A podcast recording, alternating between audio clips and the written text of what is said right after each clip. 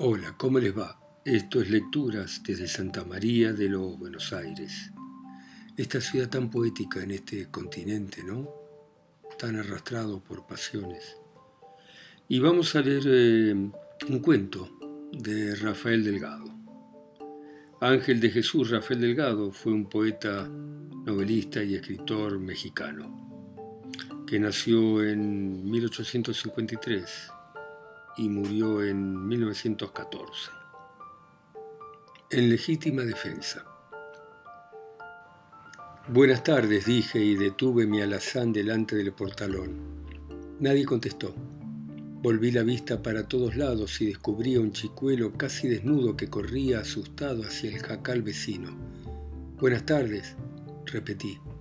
Téngalas usted, señor, contestóme entonces el anciano desde el interior de la casa una casa de madera nueva, bien dispuesta y cómoda. Apese el caballo y vaya si está bonito el animal, prosiguió examinando atentamente mi caballería. Obedecí al buen campesino y eché pie a tierra. Tomás, gritó con acento imperioso revelador de un carácter enérgico y de un hombre acostumbrado a mandar y a ser obedecido. Acudió un mancebo. Toma ese caballo y pasealo. Y volviéndose a mí, ¿Sigue usted el viaje o pasa usted la noche en esta pobre casa? Pernoctaré acá. Ah, me contestó. Pues entonces que desencillen. Pase usted. Entré. Tome usted asiento, díjome con rústica afabilidad. Aquí afuera que hace mucho calor. Estamos en mayo y no ha caído una gota de agua, los pastos están secos, el café no florea todavía y por todas partes se está muriendo el ganado. ¿Y a usted qué tal le ha ido? ¿A mí? Repuso arrimando un taburete de cedro toscamente labrado. Gracias a Dios bien. Tengo monte y agua por todas partes. ¿No oye usted el río? Aquí no falta el agua. Y sentándose a mi lado principió a tener una conversación tan sencilla como interesante acerca de sus faenas agrícolas, de sus ganados, de su trapiche, de lo que prometían sus cafetales si Dios mandaba dos o tres aguaceritos sobre aquellos campos. Mientras le oía yo, él fumaba su puro, un puro grueso de tabaco cosechado allí, y cuyo humo azul perfumaba gratamente el portalón. Yo examinaba al labriego, rostro de líneas duras, escaso de barba, muy expresivo y franco. Era rico el hombre y vestía como cualquiera de sus peones, zapatos de baqueta amplios y de suelas dobles, pantalón de drill y blusa de franela azul. Era de cuerpo robusto y de musculatura recia. ¿Quiere usted tomar algo? me dijo de repente. Cerveza, vino, aguardiente, añejo de la casa. Vea usted que lo tengo muy bueno, tiene fama. Los amigos de Villaverde y de Pluviosilla siempre lo celebran y se lo beben, que es un gusto. Espéreme usted. Y entró en la casa. En tanto contemplaba yo el paisaje y examinaba el sitio. Allí, tal vez en el lugar en que yo estaba sentado, acaeció el suceso. Caía la tarde y el sol se hundía detrás de la cordillera, dejando ver el pico nevado del Citlaltépetl. El calor era horroroso, sofocante. Olía a hierba recién cegada y marchita por el sol, y ni el más leve soplo de viento movía las altas copas de los pochotes, el follaje de los tamarindos, y los gráciles flabelos de las palmas. Desde aquella altura se domina la llanura en dos o tres leguas, pero la calina apenas dejaba ver, a través de sus velos, los ranchos lejanos, los terrenos rojizos, la espesura de los bosques y cafetales, los campos sacarinos.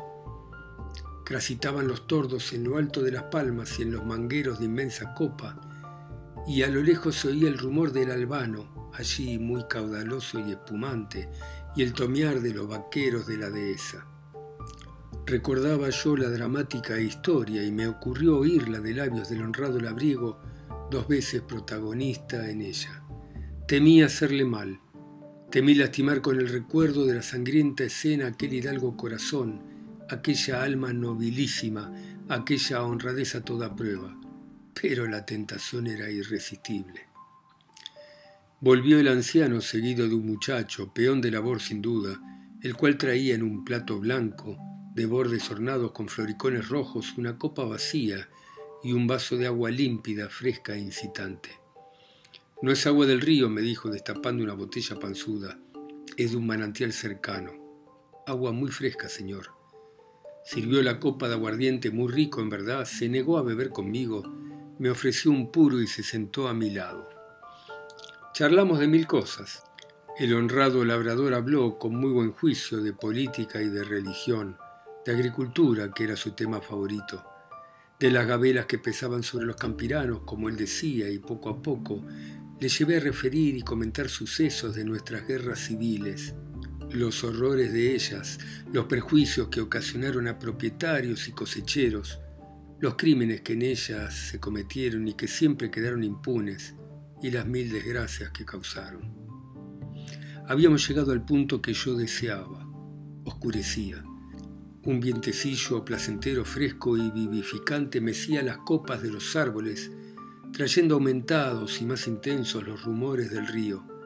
Encendían luces en las habitaciones y a lo lejos, en las hondonadas y en las espesuras pobladas de cocuyos, fulguraban con rojiza llama las hogueras de las chozas. Ah, Señor, suspiró penosa y dolorosamente el anciano, qué de cosas.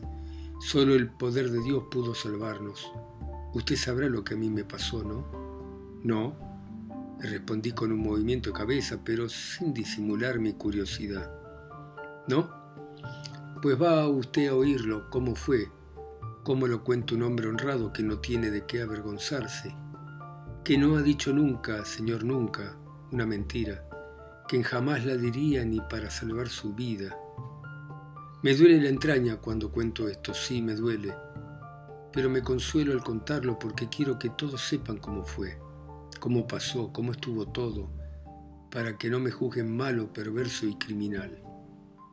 No me dejó responderle y continuó. Era en tiempo de la guerra esa que llamaron de los tres años. Yo he sido siempre un hombre bueno, aunque me tome la mano al decirlo, Señor. Bueno, pecador, sí, pero ¿quién es un santo? Qué pocos. Pecador a quien Dios perdonará, pero créalo usted honrado, laborioso, amante de la familia como fueron mis padres. Pregunte usted a quien quiera, a cuantos me conocen desde que era yo así. El abrigo tiró su puro y señaló con la mano la estatura de un niño y prosiguió. Y todos le dirán que no miento. No miento, Señor. Estábamos en tiempo de guerra, por aquí, por allá, por todas partes pasaban las guerrillas. Como el camino real no está lejos y como por aquí hay caminos que pocos conocen para la sierra y para tierra caliente, no había semana que las partidas no vinieran ya de unos, ya de otros.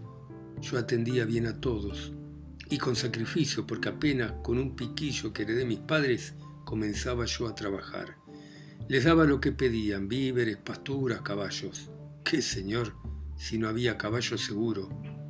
Los mejorcitos los teníamos escondidos allá en el monte, por donde ve usted aquella luz que se mueve. Yo para avanzar un poquito pedí dinero prestado, me lo dieron con mi firma. Se acercaba el plazo y poco a poco fui reuniendo el dinero sin dejar de pagar las contribuciones y los préstamos extraordinarios. De algunos me escapaba yo por estar aquí, que eran pocos. Por la misericordia de Dios todo iba bien. El ganadito engordaba, que era una gloria verlo. Las siembras se lograban y aunque había que trabajar mucho de sol a sol, algo se hacía. Con el dinero que me habían emprestado compré este rancho y era preciso cumplir el compromiso, que para eso es el honor. Y aunque me hubieran considerado yo quería pagar, pagar, para no tener deudas, lo mismo que para sostener mi palabra y conservar mi crédito. ¿No le parece a usted? Pues bien, una noche a estas horas, como en este momento, en agosto, el viento de agosto, por más señas día de San Bernardo, estaba yo aquí en la casa. Era sábado y tenía yo que rayar a la gente luego que acabaran el trabajo. Estaba yo labrando entonces el llanito del Jícaro, allá al pie del Cerro de los Cristales. Se llama así porque allí brota un agua muy limpia. Estaba yo aquí en la casa. La casa no era como ahora. Era una galera con techo de zacate. Aquí de este lado estaba la tiendecita, cuatro botellas, unas cuantas velas y un tercio de ocote. Ya usted sabe. Más acá la sala, detrás el cuarto de los santos, el santo Cali, como dicen los rancheros. La iglesia, como yo le decía. Luego el cuarto para dormir y allá, al pie del jobo, el jacal para el tlecuile. Sería como la oración.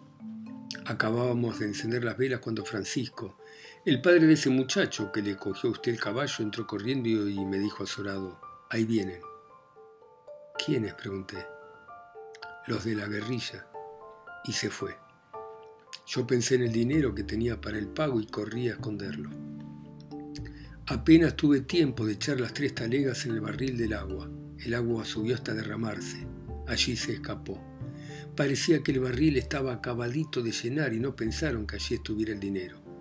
Ni se acercaron al barril que estaba detrás del mostrador. Ellos no querían agua, si acaso aguardiente. Y se lo di, se lo di y dinero también. Llegaron. El jefe y su segundo eran conocidos, eran de San Cayetano, un pueblo de la sierra. Los traté bien, muy bien. Les di copas, pan, chocolate. Les ofrecí carne que matarían una ternera, pero no quisieron. Yo haciendo paciencia estuve conversando con ellos. Vea usted, señor. Eso de hablar con un borracho es de todos los diablos. Ya estaba muy tomado, lo mismo jefe que tropa, unos 10 o 12, cuando el segundo despachó a los soldados. Se quedaron ellos con el corneta. Entonces el segundo, encarándose conmigo, me dijo, deme las armas. No tengo armas, contesté. Ya se las llevaron los de la guerrilla del sordo. ¿Qué sordo ni qué sordo, viejo tal? me contestó. Usted guarda. Y me echó otro tal. Las armas para los mochos. Señor, yo tengo vergüenza. No me gusta que me ofendan ni me atropellen. Y se me subió la sangre a la cara. Pero hice paciencia, hice paciencia, no porfiaron para las armas. Entonces el corneta dijo que del dinero, el dinero que tiene el comandante nos dijo que lo tenía. Lo sabían bien porque dijo cuánto era, tres mil pesos. El soplo de algún peón, vaya usted a saber. Yo le contesté, hoy mandé el dinero, ya habrá llegado a pluviosilla. Que yo lo tenía, que no, que sí. Yo se los habría dado, pero era mi honor el que estaba de por medio, era mi crédito, era el fruto de mucho trabajo, de mucho trabajo. Mis tres cosechas. Les dije, busquen. Buscaron de arriba abajo. Cuando salieron de la casa, yo le di otra copa al jefe que se había quedado como cuidándome y saqué del cajón el dinero de la raya. Tome usted, esto es lo que tengo. Lo cogió, pero el segundo que era malo, Habló quedo con el jefe y entonces este se echó sobre mi pistola en mano. Ande, suelta el dinero y me dijo, me dijo algo de mi madre. No pude más. No quise dejarme atropellar. ¿Quién sabe lo que querían hacer conmigo? Me hice un lado, me abajé del mostrador, me barrí ya con la escopeta en la mano, apunté, disparé y el jefe herido se bamboleó y cayó. La voz del anciano estaba trémula, pero en ella no había ni cólera ni remordimiento. Calmóse, se repuso y continuó al ver que yo nada respondía. Cayó aquí, cerca de esa puerta. Allí estaba el mostrador. Yo al verle caer huí por la otra puerta, gané el monte y ojos que te vieron ir. Supe después que recogieron el cadáver y que se lo llevaron atravesado en una mula. Yo me presenté a la autoridad, estuve preso. Y como todavía hay justicia en la tierra, me absolvieron y salí libre. Iba yo a hablar, el buen viejo me interrumpió y me dijo, ¿otro trago? Y me sirvió otra copita de aguardiente. Ve usted, continuó. Maté en defensa propia, ¿no es verdad? Me querían quitar el producto de mi trabajo. Defendí mi honor y mi hacienda, mi crédito y mi fama de hombre de bien. Me considero inocente y soy inocente. Aquella afirmación en manos del honrado labrigo tenía una elocuencia abrumadora. Pero, agregó tristemente, ¿qué valía ese dinero comparado con la vida de aquel hombre, cuya familia se vio de la mañana a la noche sin jefe, sin apoyo, tal vez sin pan? Dios la habrá ayudado.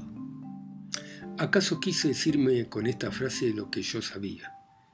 que repetidas ocasiones había favorecido a aquella familia ocultándose siempre, sin que sospecharan de dónde procedía el auxilio.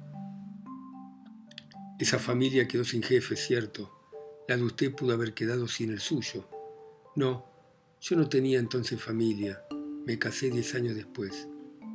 ¿Y es cierto que más tarde los hijos quisieron tomar venganza? Sí, señor. Me sorprendieron aquí mismo una noche, no pude, o más bien no quise defenderme. Me amarraron, me insultaron, me llevaron al monte y me quisieron fusilar. Yo me puse en manos de Dios. ¿Y cómo se salvó usted? Vea usted, yo creí que había llegado mi última hora y me encomendé a Dios con toda mi alma. Y les dije, yo maté al padre de ustedes en defensa propia, en defensa de mis intereses, de mi nombre y de mi vida. Soy honrado y lo he sido siempre. No había odio entre nosotros. Yo no lo ofendí. Él sí me ofendió. Yo no lo ataqué en su casa. Él sí. Yo no lo insulté. Él sí me insultó. Hagan ustedes lo que quieran de mí. Yo me pongo en manos de Dios. La justicia de los hombres me ha absuelto y me ha dejado libre. Si los hombres se equivocaron y soy culpable, dejen ustedes que Dios, que todo lo sabe, me castigue. ¿Y qué contestaron? Nada. Me dejaron amarrado y se fueron. Después no los volví a ver. Uno murió de vómito en Veracruz, otro en campaña en tiempos de la intervención francesa. Debe usted estar tranquilo. ¿Tranquilo? exclamó tristemente siempre. No. No, a veces me siento abatido. Bien pude huir, pude darles el dinero, ¿acaso no querían matarme? ¿Y el insulto? El insulto, palabra de borracho, pero, eh, ¿No vamos a cenar? Ya tendrá usted gana y con el añejito ese. Levantóse y al levantarse miró hacia el extremo del portalón. Vea usted, dicen que eso parecía un lago de sangre. Había oscurecido completamente. El viento refrescante de la noche susurraba en el bosque. Qué de cocuyos en hierbajes y frondas, Cuán solemne la voz del albano en la augusta serenidad de aquella noche tropical profusa de luceros. Oiga usted, díjome el labriego en tono afable, mientras nos ponen la cenita podemos rezar el rosario. Yo lo rezo todas las noches con mis mozos. Es un deber rezar. ¿Quién no necesita de Dios?